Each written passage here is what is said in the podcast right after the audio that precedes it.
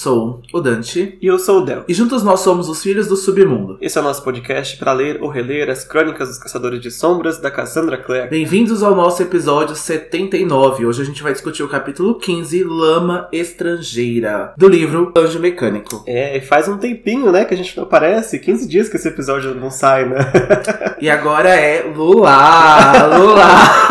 faz tanto tempo que mudou o presidente da última vez que a gente fez. e mudou pra melhor. Pra melhor. Pro certo. pois é, gente, a semana foi corrida, a gente trabalhou nas eleições, a gente teve outros trabalhos aqui, não deu pra sair episódio, mas agora estamos aqui continuando, porque tá acabando, né? Tem menos de seis episódios, eu acho, para acabar a temporada de Anjo Mecânico, já, né? Já, a gente acaba em dezembro e tem temporada especial também do Apoia-se para as Crônicas de Bane, que a gente tá produzindo, tá saindo e tá ficando incrível. É verdade, ela vai estar tá aí para tapar esse buraco entre o Anjo Mecânico e a Cidade das Almas Perdidas, né? Então vocês vão ficar, não vão ficar sem temporada aí na, no fim do ano para poder ouvir se quiser. Nem vai dar tempo de sentir saudade da gente. Não. Sentiu, a gente já voltou em janeiro. Já voltamos em outra época. Bom, antes de começar, vamos lembrar vocês de seguir a gente nas nossas redes sociais, nosso Instagram, arroba Filhos do Submundo, e nosso Twitter, arroba Filhos Underline Submundo. E a gente também pede a avaliação de vocês nas plataformas de streaming, a Apple Podcast e o Spotify. É possível dar classificações em estrelas e a gente pede para que vocês nos deem essas estrelas para que a gente possa cada vez mais subir nos charts e ser recomendado e o podcast crescer ainda mais. Isso. Também a gente tem grupos no Facebook e no Discord para discussão com spoiler com avisos e contato mais direto com a gente. E vamos para as nossas mensagens de fogo do episódio de hoje, porque a gente tem recados bem interessantes. O primeiro foi lá da Bru, lá no Twitter, que ela falou que ela ainda tá no episódio 25, mas que o nosso podcast virou a companhia dela. E ela falou que a gente não tem noção em como ela está feliz em ter começado a ouvir a gente. A gente também fica muito feliz em fazer companhia para você. E a gente tem sim noção de quando a gente fica feliz em receber esse tipo de mensagem. A Bru tá sempre aqui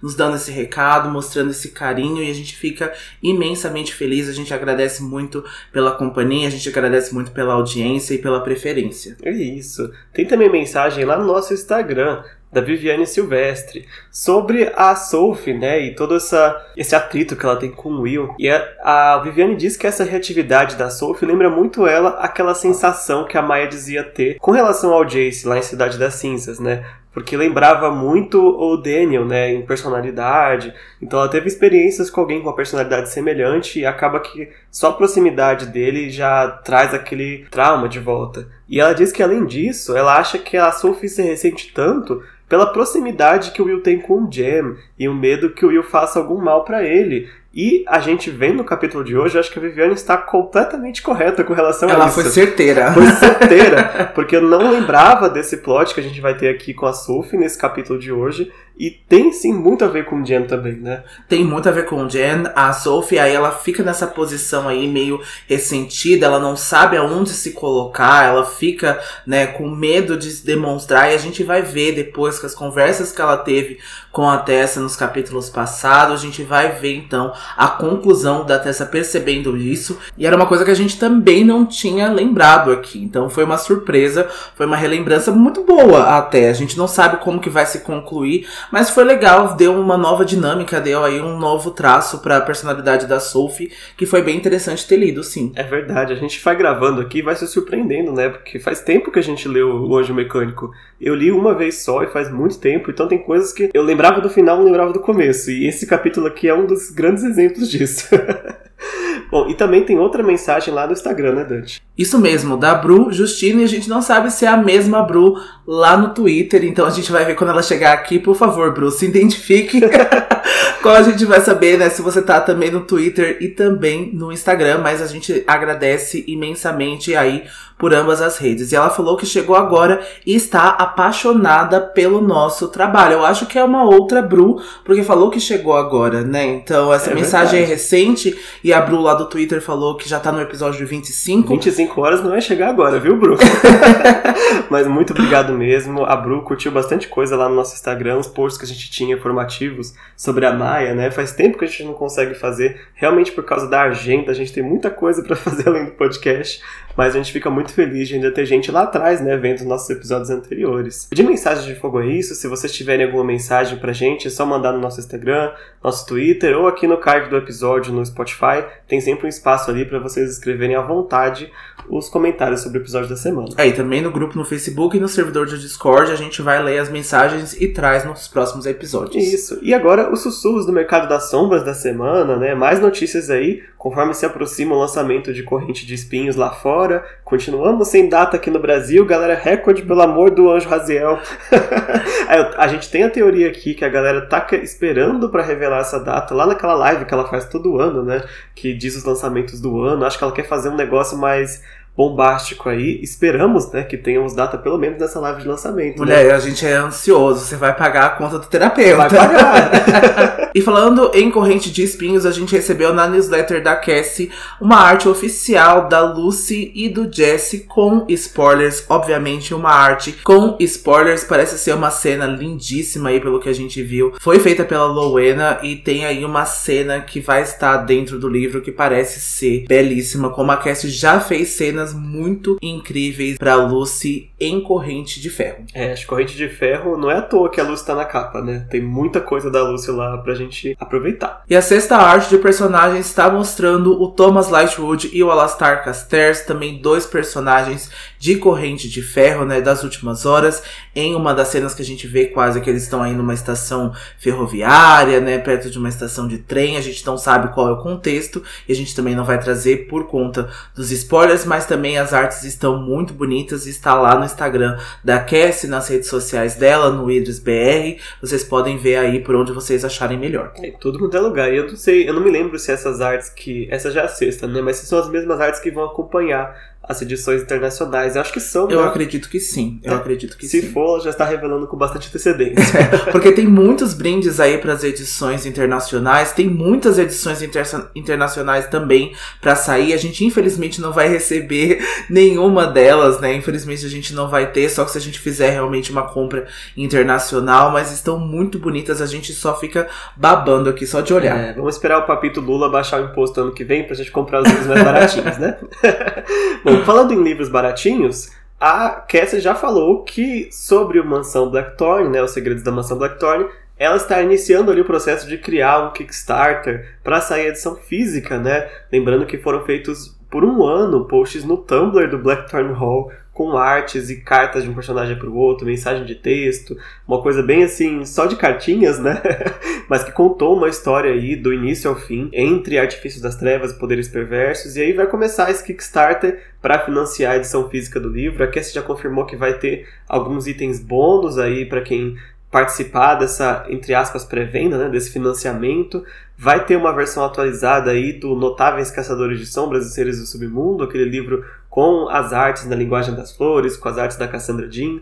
Então tem muita coisa interessante aí, a gente espera também, óbvio, tá muito cedo para saber, mas que chegue aqui no Brasil é, pela Galera Record, né? Provavelmente se vier é pela Galera Record, e ela costuma lançar esses livros extras aí da Cassandra, tem muita coisa que saiu aqui, então acho bem possível que saia também, né? Blackthorn Hall aqui, tomara. E é canônico, né? É um livro sobre histórias e a gente fica, né, imaginando que a Cassie criou esse projeto do Kickstarter porque é um projeto que vai demandar um tempo, como o Del mesmo falou, tem muitas artes, tem muitas mensagens de texto A Cassandra criou aí quase uma identidade visual, né? Não, quase não, criou uma identidade visual para a mansão Blackthorn e a gente já sabe que isso custa bem caro para imprimir no papel e acho que legal ela fazer esse bônus pra gente, pros fãs. E a gente também aqui já vai fazer a nossa contribuição aí com o que a gente puder, porque a gente quer ver esse projeto saindo em papel e a gente quer pegar nas nossas mãos. É verdade, qualquer novidade sobre o projeto aí, a Cassie falou que vai estar tá no Tumblr do Blackthorn Hall e a gente vai trazer sempre aí nos sussurros do Mercado das Sombras toda semana no nosso podcast. Mensagens ditas, sussurros ditos. Vamos para a sinopse do capítulo de hoje então, que é um capítulo bem concentrado no Jam, né? Para nossa alegria. Os caçadores do instituto tentam se recuperar do ataque surpresa em sua porta.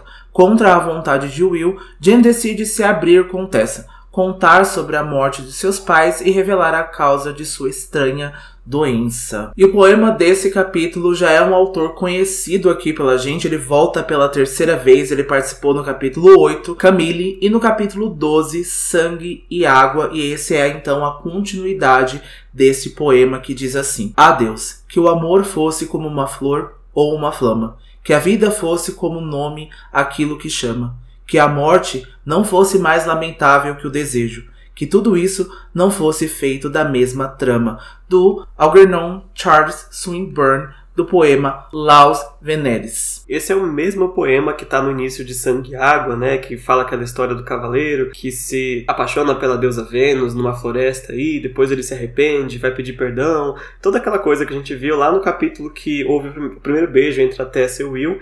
E aqui ele também tem esse tom assim de que o amor e a morte são umas coisas muito próximas, né? Que a vida, a morte, nada nada faz tanto sentido porque são feitos da mesma trama, né, da mesma dor, digamos assim. Então, é uma coisa bem trágica, né? E como esse capítulo fala muito de morte, acho que também conversa muito, né, com o que vai acontecer na história que o Jam vai contar, pelo menos. Sim, é uma ótima continuidade. A gente não gosta muito da posição que o Swinburne toma, né, referente principalmente às mulheres, né? Então a gente vê que ele descreve as mulheres de uma forma aí meio ruim, mas que entra assim em contexto com o que a gente tá trazendo nos episódios e a Cassie continua trazendo ele e faz total sentido. E o capítulo vai começar quase imediatamente de onde o anterior terminou. A Sophie vai aparecer e vai acolher a Tessa para dentro do instituto. E a Tessa vai ficar feliz porque ela estava se sentindo muito sozinha depois que todos deixaram deixaram ela para socorrer o Jen ou perseguir o resto dos autômatos, né? A Charlotte e o Henry foram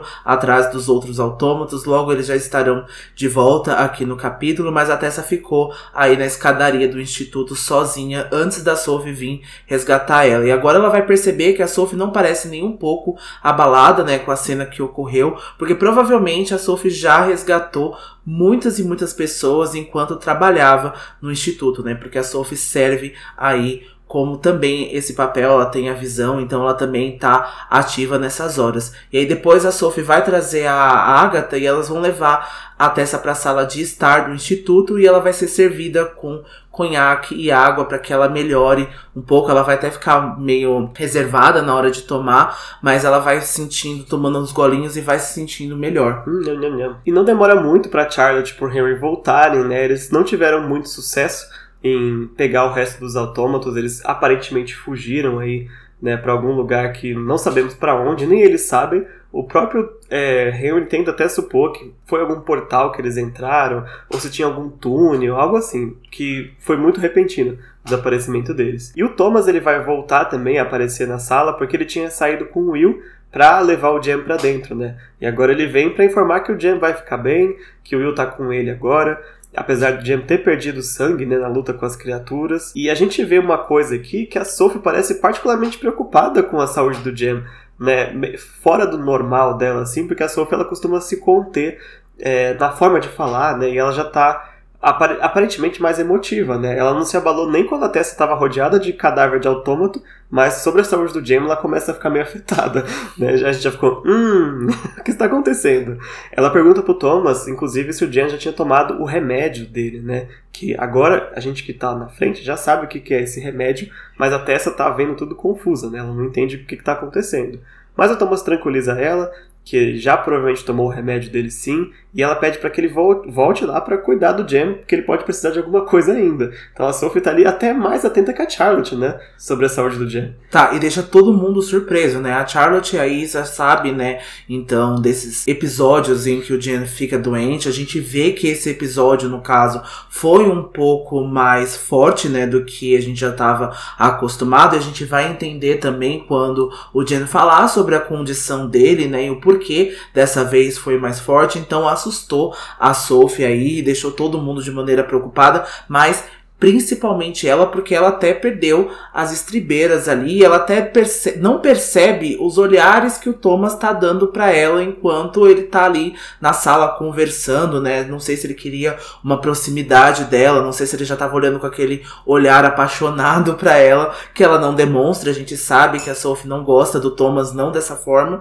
então ela nem percebe também que ele tá olhando ela daquele jeito. É, e toda essa cena acontece é em silêncio, né? Tipo, não é de escrito esses sentimentos acontecendo, mas se você lê nas entrelinhas, você vê essa cena paralela aí do Thomas com a Sophie, né? Porque o que tá acontecendo mesmo é a Charlotte e o Henry conversando com a Tessa, né? Porque é o momento que a Tessa tá relatando, né, como que aconteceu o ataque, desde a ponte Blackfriar até eles chegarem da porta do instituto, ela também fala sobre a ameaça que o Autômato fez, né? No, no, episódio passado, a gente lembra dele ter feito uma espécie de declaração de guerra aí pros Nephilim a mando do magistrado. E a Tessa vai assumir uma posição de culpa porque ela acha que as criaturas causaram todo aquele caos e feriram o Jen apenas para levá-la ao magistrado, né? E desde o começo do livro ela já vem ouvindo aí o mesmo discurso que ela precisa ser, então, essa pessoa que vai ser levada ao magistrado. E a Charlotte vai discordar porque, pelas palavras do De Quincy, ele atacaria a clave independentemente dela. E isso faz ela se perguntar por que ele esperou tanto para atacar e não tentou levar a Tessa, por exemplo, quando ela saiu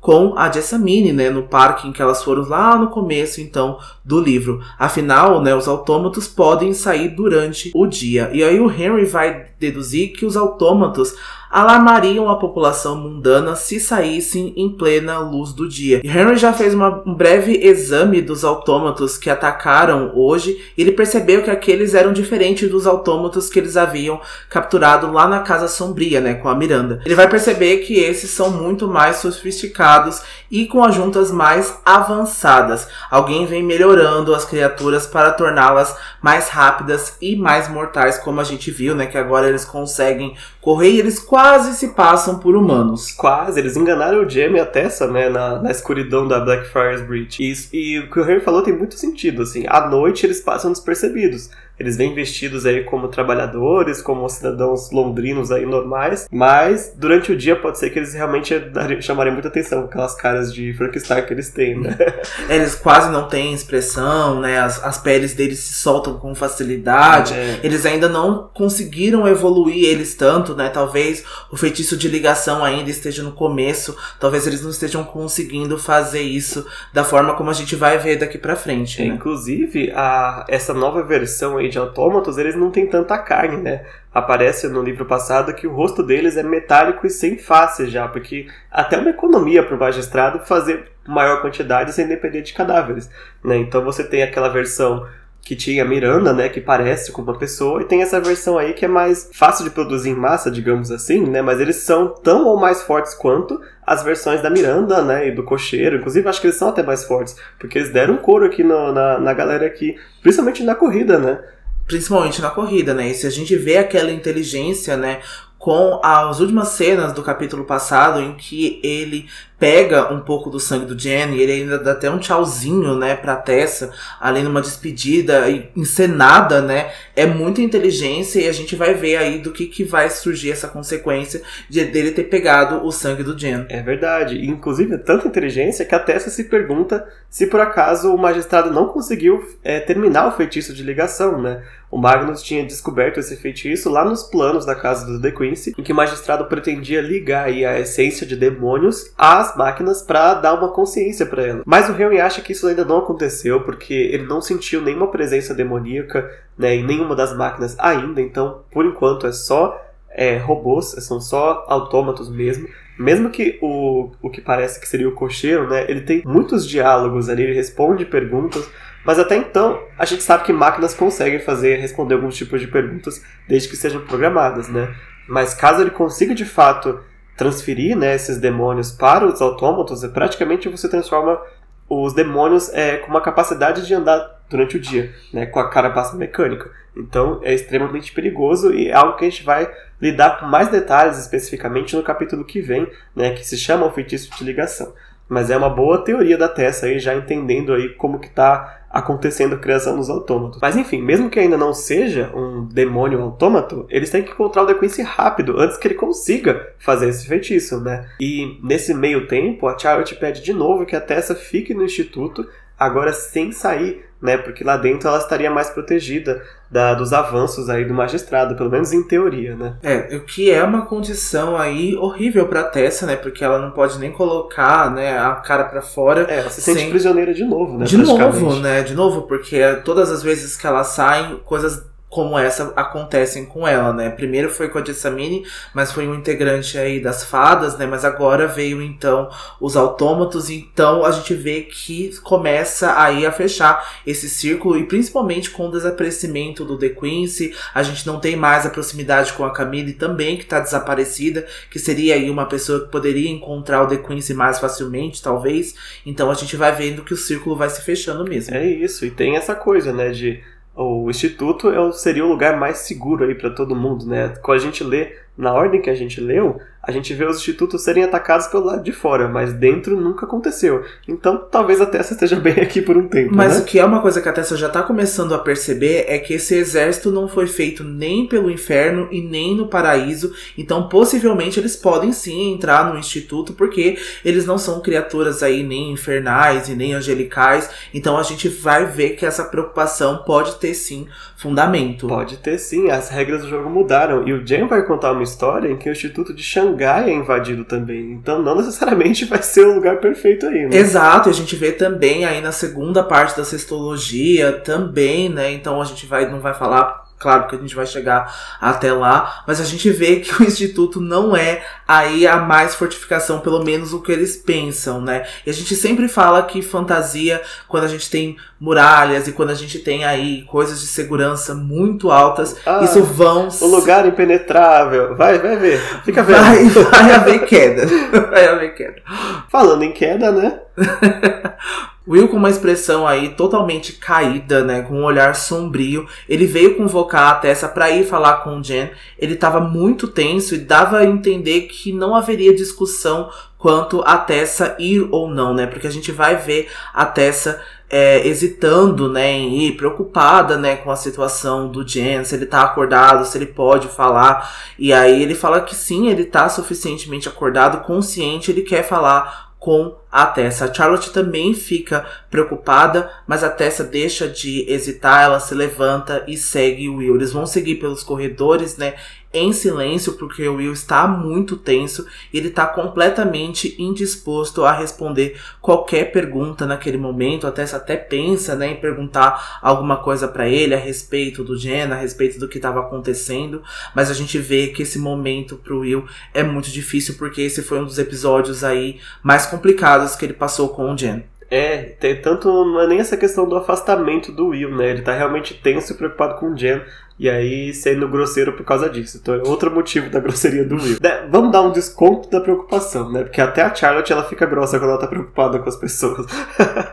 Mas lá no quarto do Jen, o Jen tava lá na cama, né? A bengala dele já tinha sido consertada de alguma forma, que o livro não fala provavelmente alguma runa, né? Se é, se é uma bengala mágica ou fabricada pelo Harry que já estava apoiada ali, perto dele. E a Tessa vê que quando o Will entra, ele força um sorriso, bem ator assim, para dizer pro Jam que ele trouxe a Tessa como ele pediu, né? Para não passar essa preocupação que ele tem pro, pro Jam. E o Jam vai pedir desculpas pra Tessa por tudo que aconteceu, né, naquela noite. Só que a Tessa, como o Dante já falou, ela acha que é culpa dela, né, os ataques, então eles precisam conversar um pouco para tentar aliviar a culpa um do outro, né? O Jem, na verdade, chamou ela ali porque ele decidiu contar é, toda a verdade sobre a, o passado dele para Tessa dessa vez.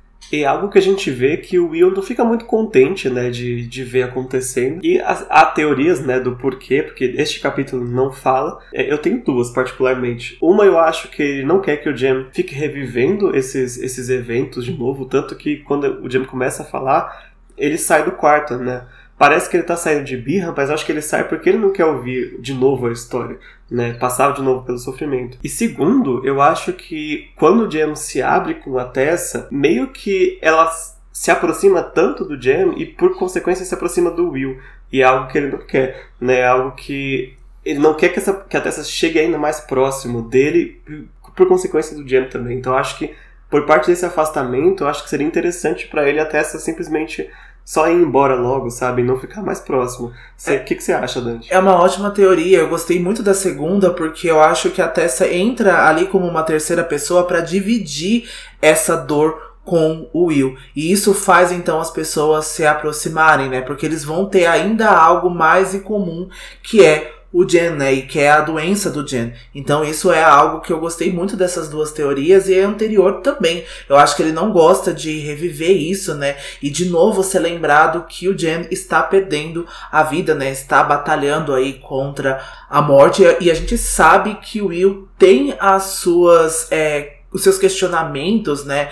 Tem aí as suas ideias, né, sobre vida e morte também e os seus traumas que fazem com que isso seja ainda mais difícil para ele. O Jen novamente começa a contar sobre a infância dele em Xangai, onde ele foi criado no instituto pelos pais. Ele vai revelar para Tessa que a mãe dele foi responsável pela morte de uma ninhada enorme de Yanluo que se alimentava das crianças locais em Xangai. E aqui a gente pausa para contar um pouco da história do Yanluo, que também é conhecido como Yama, que é um demônio maior que governa a dimensão infernal conhecida como Diu, para onde as almas da China eram supostamente enviadas para serem torturadas após a morte. A gente vai conhecer mais dessa dimensão infernal de perto em O Livro Branco Perdido, na trilogia conhecida aí pela trilogia do Malek.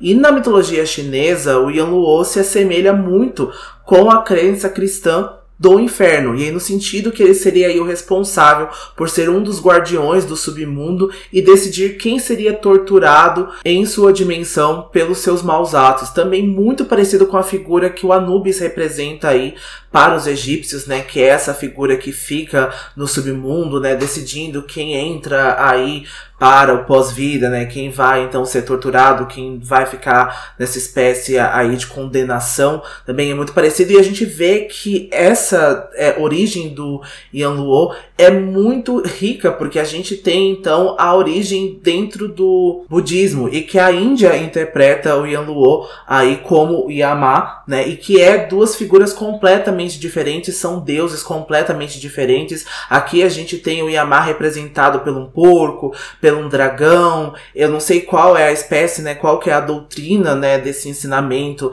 aí do Yama. Mas a gente vê que o Yanluo é totalmente diferente. Ele já é visto aqui pelos chineses como essa figura maléfica, né? Como esse deus do submundo, muito representado pelo próprio, talvez, Satanás ou pelo próprio é, Anubis, como a gente falou, né? Ah, essa figura é muito comum, né? Então, como Hades também, né? O guardião do submundo. Então, a maioria das religiões tem essa figura aí daquela pessoa do, do pós-morte que vai punir as pessoas mais, mais maldosas, né? E nesse caso aqui seria o Yanlu.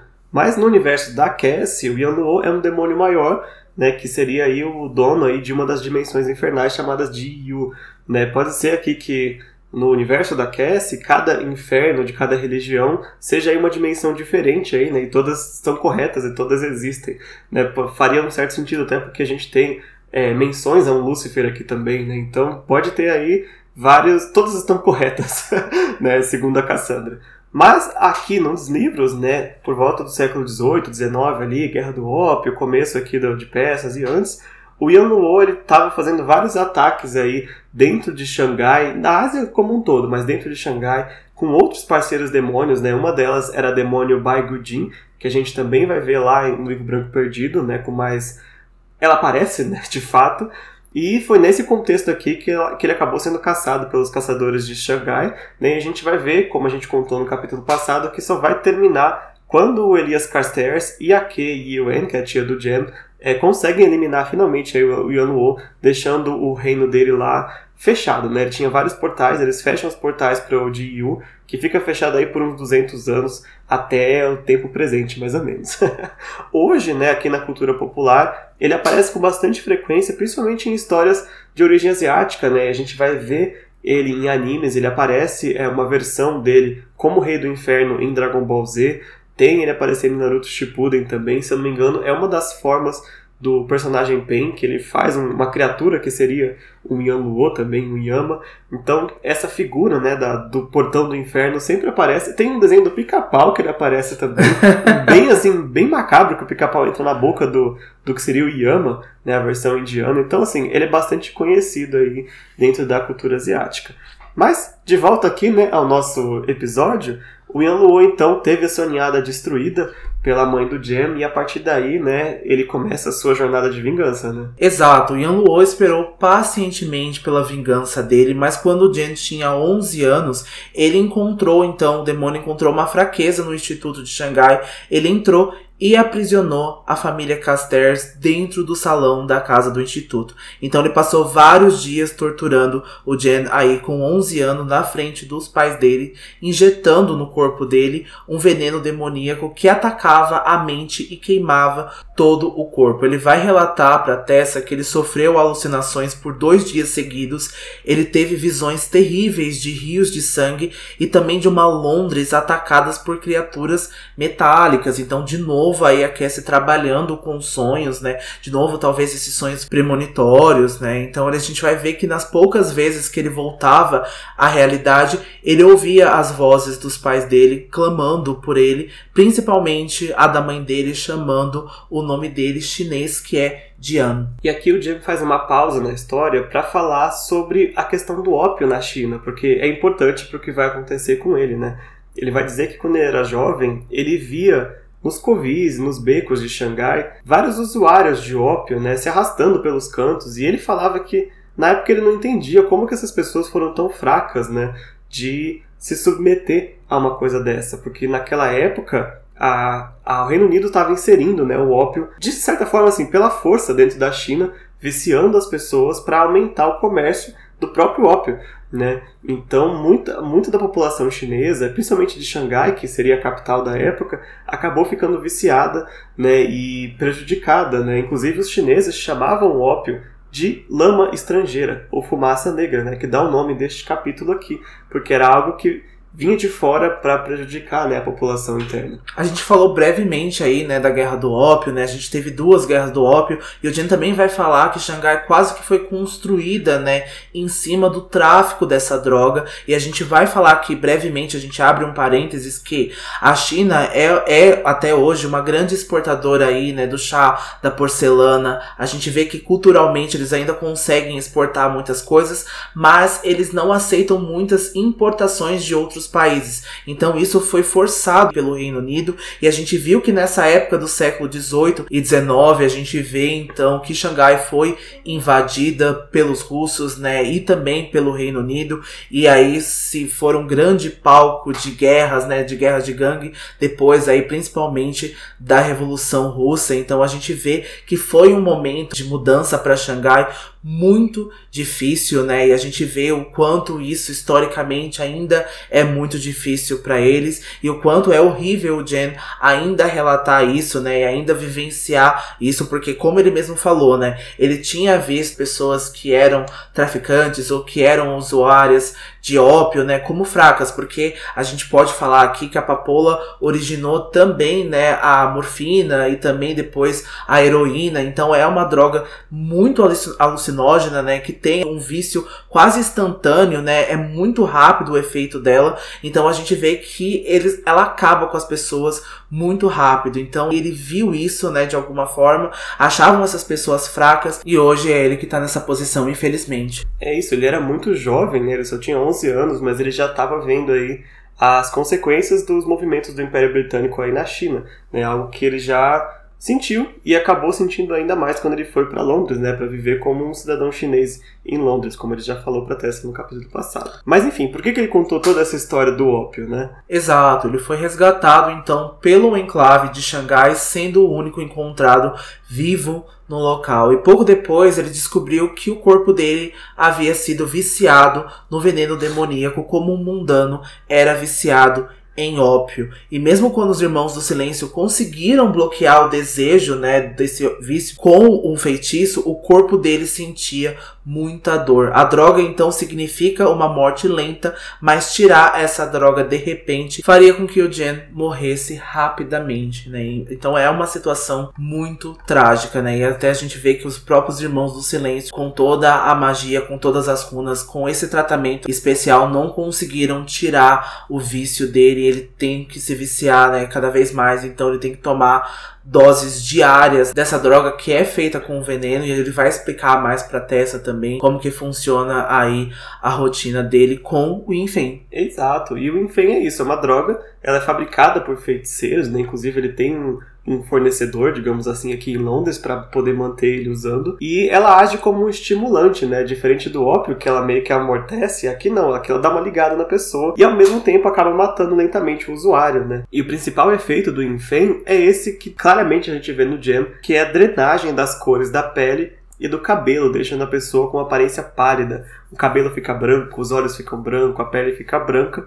E é isso que o Jen tá demonstrando aqui, já mostrando pelo tempo que ele tá usando essa droga, né? Ele tem 17, quase 18 anos, faz 7 anos que ele tá usando Infen com frequência, então tá sendo muito custoso pro corpo dele já essa altura, né? E agora ele vai contar pra Tessa mais ou menos, né, o efeito que faz nele, mas a gente vai ver com mais detalhes o Infen em Princesa Mecânica e também em um dos contos de fantasma do Mercado das Sombras que se chama Filho do Amanhecer, que também tem o Infen aí como tema central do, do conto. E a gente vai ver como o Jen usa, né, como ele utiliza essa droga agora que ele pede para que a Tessa passe uma caixinha prateada que estava na mesa cabeceira para ele. E na caixa havia uma imagem de uma mulher magra de túnica branca e descalça jogando água em um riacho. E é a representação da deusa Wan Yin. E a gente faz de novo uma pausa para explicar que ela é considerada pelos chineses como a deusa da solidariedade e da compaixão, apelido dado também pelos jesuítas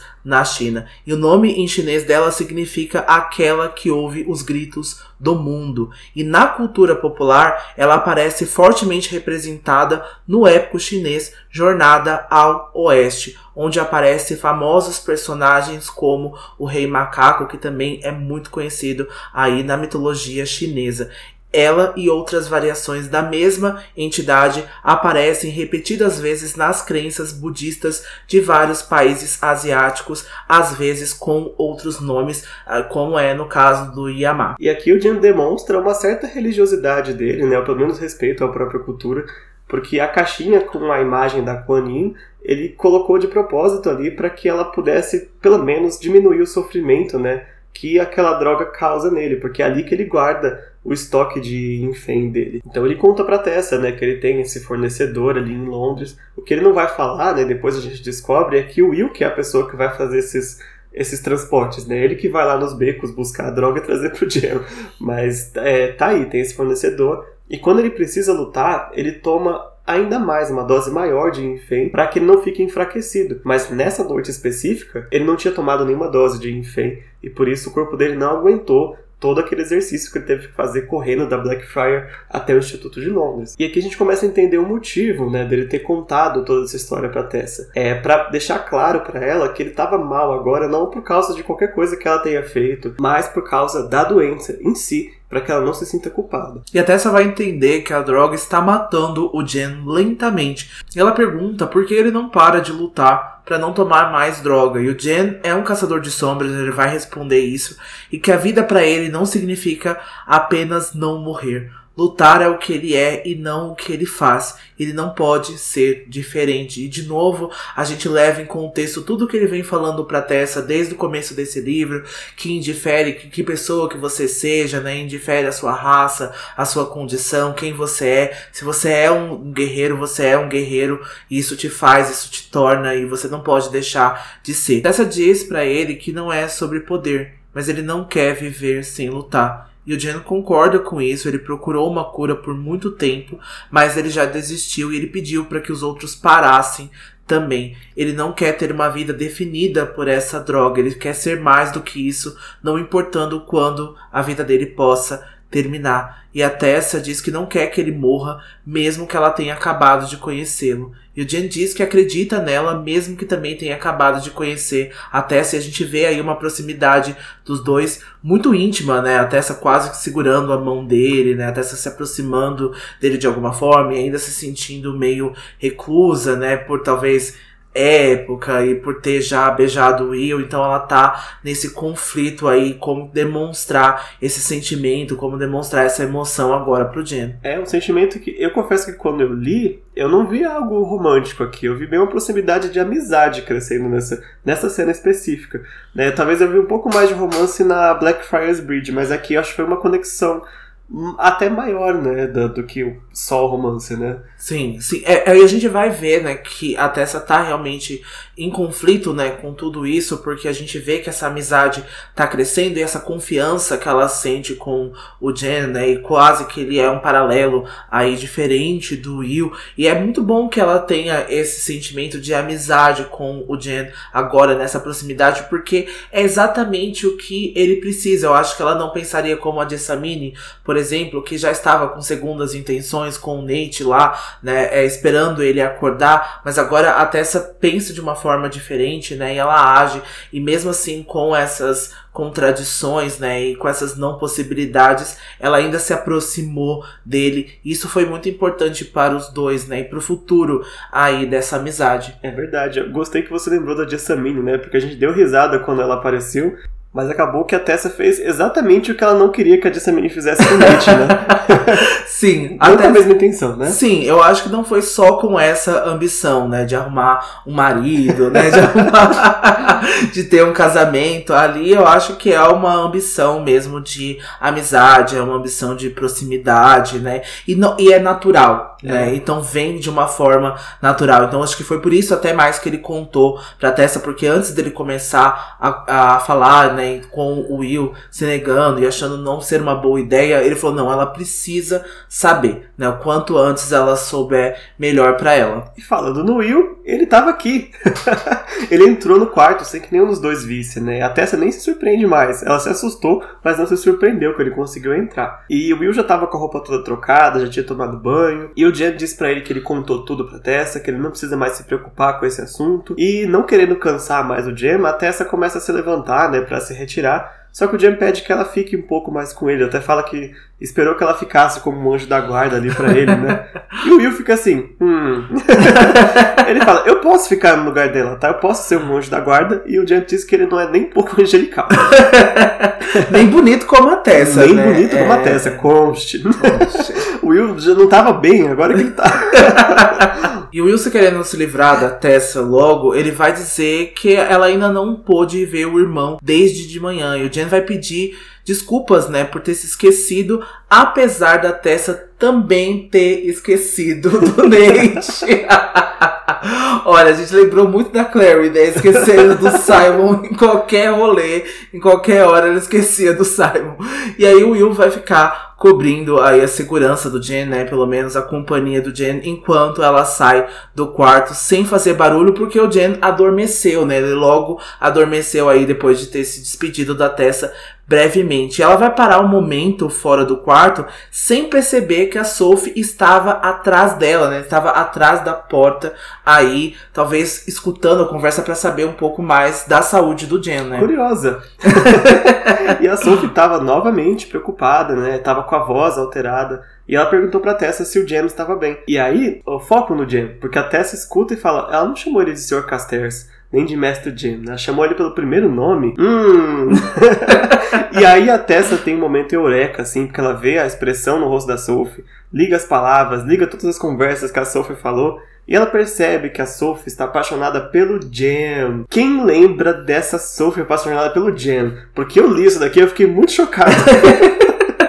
eu não lembrava que existia essa história. Olha, eu também não lembrava, mas a gente vendo como que a Sophie age e como o Jen, de novo, a gente já falou, super lindo, magnético, né? Totalmente o oposto de tudo que a Sophie conheceu até agora, né? De rapazes. Não é muito difícil de imaginar, sabe? Eu acho que era inevitável, uma hora aconteceria, sabe? É, agora eu penso, se eu fosse o Thomas, o Jam levou meu amigo Will Levou a Sophie. Se eu fosse o Thomas, eu botava esse menino pra fora da janela. o Thomas é um anjo de pessoa. e a Tessa vai lá e tranquiliza a Sophie, né? Diz que ele tá bem. Ela pergunta se ela quer entrar para ver ele. E a Sophie fala que não, não seria correto, não seria apropriado. Ela sai toda envergonhada assim e deixa a Tessa, né? E a Tessa fica ali assim, chocada consigo mesma, com seu espírito de fofoqueira, de não ter percebido antes. Ela fala, como que eu fui tão cega que eu não vi antes? Né? E a Tessa que não gosta de não fazer parte de nada, né? Acho é. que ela é. se sentiu ainda pior, né? Como de... e ela fala, nossa, eu consigo me transformar nas outras pessoas, mas eu não sou capaz de me colocar no lugar delas. Calma, Tessa, você só perdeu a fofoca. Poxa vida. Mas enfim, né? Agora ela vai porque para ver o irmão dela, né? Desde manhã. E lembra, essa manhã que eles falam é aquela em que ela ouviu a Charlotte Will falando, né? De, de fazer um experimento na cabeça do, do Nate. Parece que faz muito tempo, né? Mas foi nessa mesma manhã desse mesmo dia, faz uns três capítulos já. Sim, até você vai passar brevemente pelo quarto do Nate, né? Ele espia pra dentro, mas ela vai encontrar o Nate com os cobertores amontoados e dormindo. E a Jessamine também estava lá dormindo do outro lado da cama, né, na poltrona. E ela também estava coberta com o cobertor. Possivelmente alguém passou ali. A Sophie, né? A Sophie e cobriu a Jessamine. Enquanto a Jessamine dorme, a Tessa vê uma menina tão dócil e nenhum sinal daquela garota que destroçara um gnomo no parque alguns dias atrás. Nem parece, né? A mesma pessoa. Bom, e mais tarde naquela noite, né, já no final do nosso capítulo, a Tessa tenta dormir, mas ela dorme muito mal. Ela tem vários pesadelos com as criaturas mecânicas, né? Ela tem um pesadelo com o Jam sendo queimado por um tipo de pó prateado, né? Que é obviamente o Infame. E tem um sonho com o Will que ele tá vestido com roupas formais, assim, de fraque. E assim, para mim ela sonhou que o Will era o Bruce Wayne, porque ele tá em cima de uma igreja, né? Da, da, da cúpula do St. Paul olhando assim para a cidade de Londres com a roupa preta assim, observando a noite assim, tipo I am the night, sabe? Londres falhou. Londres falhou. Mas aí ela vai ser acordada de repente pela Sophie, meio assim desesperada, meio nervosa, porque ela informa que tem um problema com o irmão dela. Na verdade, o Nate desapareceu. E com essa informação que a gente acaba o capítulo de hoje. Exato, um capítulo que a gente pôde aí conhecer mais do Jen, um capítulo emocional, né, que a gente teve, diferente do capítulo de ação que a gente teve no passado, mas eu acho que esses dois se completam aí de uma forma excepcional, com Também toda acho. essa coisa da cultura chinesa, com toda essa coisa do Ifen, eu acho que é excepcional mesmo. E o que eu acho mais difícil é ela ter trazido esse, esse foco agora pro Jen, depois de um capítulo que há o primeiro beijo da Tessa e do Will, né, que é o 12 que a, o Will estaria assim no centro da história, mas ela para um pouco de Will e tem uma duologia de capítulos do Jen para colocar em uma tão importante quanto, né? Algo que ela vai fazer durante os livros todos, né? Mas aqui já dá pra ver. A gente acaba aqui e o Jen não é menos que o Will em nenhum momento. Muito né? bem lembrado, porque a gente tem quase que uma duologia, trilogia de capítulos com o Will, com todo aquele plano da Camille, né? Com eles indo até a festa do The Quincy. Então a gente vê que tem muito ali e agora ela coloca o Jen no foco e ela traz, a gente vai ver, muito bem falado pelo Del, como que ela vai trabalhar muito bem isso na trilogia inteira, é. né? Porque Peças é um livro sobre personagens, é um livro sobre esses três. Então, para as pessoas que estão lendo pela primeira vez, ou as pessoas que estão relendo de novo, né? Elas já sabem disso, mas a gente se relembra a cada vez que a gente lê, né? Que é sobre esses três e é sobre esses sobre esses personagens. É verdade. Você tem um momento grimório pro capítulo de hoje? Acho que o capítulo como um todo foi um momento grimório. Eu gosto dessa explicação do Infen, por mais difícil que tenha sido ver o Jen nessa posição, né, ter visto ele se relembrar dessa cena e achar tudo isso horrível, né, horripilante para ele ter sofrido com a família dele também, essa morte do Yanlu ter vindo aí muito longe depois, né, anos depois com Elias Castells, mas eu gosto muito dessa explicação do Ifen. Gosto também como que a gente trouxe essa, essa história toda, né? Como que a gente colocou a mitologia, porque eu acho que é muito importante para o capítulo dar um contexto maior e a gente viu a verdadeira história do Enfim, não aquela coisa horrível que Shadowhunters fez. Desculpa para os fãs de Shadowhunters, mas aquilo não é o Enfim. É, eles descaracterizaram a, a droga, eles descaracterizaram uma história muito importante, que é a história do Jen, e isso é de fato, não define o, o que é o personagem, mas é algo muito grande para ele, é algo muito grande para a história, a gente vai ver depois a Cassie trabalhando isso, né, nos outros contos, esse conto que a gente vai, que o Del falou, que a gente viu no Mercado das Sombras, então assim, não era a forma que a gente deveria ter visto o Ifen, e eu gosto que a gente trouxe aqui a verdadeira história escrita pela autora. Né? A canônica. A canônica. eu confesso que eu não assisti ainda essa, essa, esse trecho do Enfim na série, mas eu vi que tá. Pelo que eu vi, está bem diferente mesmo. Eu acho que talvez impossibilitaria trazer um gem aí, porque né, se trouxesse, eu teria que mudar essa parte também. Então é muita coisa, né? Aquele efeito borboleta que as adaptações acabam tendo. Não, e infelizmente, assim, só abrindo mais um parênteses, né, antes da gente acabar falando mais um pouquinho sobre isso, essa trama foi aí interpretada pela uma atriz latina, né? Então a gente já vê de novo a volta, né, dos latinos estando nessa posição aí de viciados, em, estando metidos com drogas, metidos com coisas ilícitas. Então, assim, é muito cansativo a gente ter visto isso tão breve, né? É muito cansativo de novo a gente trabalhar esse estereótipo que a televisão americana tanto trabalha e ter visto isso numa série, numa série como Shadowhunters, que é uma série adolescente. Então, assim, eu detesto essa trama, é uma das coisas que eu mais detesto da série e eu acho desrespeitoso mesmo. É isso, dito isso sobre o Infame, vamos encerrar a discussão do capítulo de hoje. Se vocês gostaram da nossa discussão, não deixa de comentar ali no nosso Instagram, arroba Filhos do Submundo, e no nosso Twitter, arroba Filhos Underline Submundo, inclusive sobre essa polêmica aí, se vocês assistiram a série, quiserem trazer alguma coisa, estamos aí super dispostos a ouvir. E a gente volta na semana que vem com o capítulo 16, o feitiço de ligação. Agora vamos ter um foco mais no Nate, né, e nos autômatos. Chega de romance por um tempo, porque a guerra tá pra começar, né, e o livro tá acabando.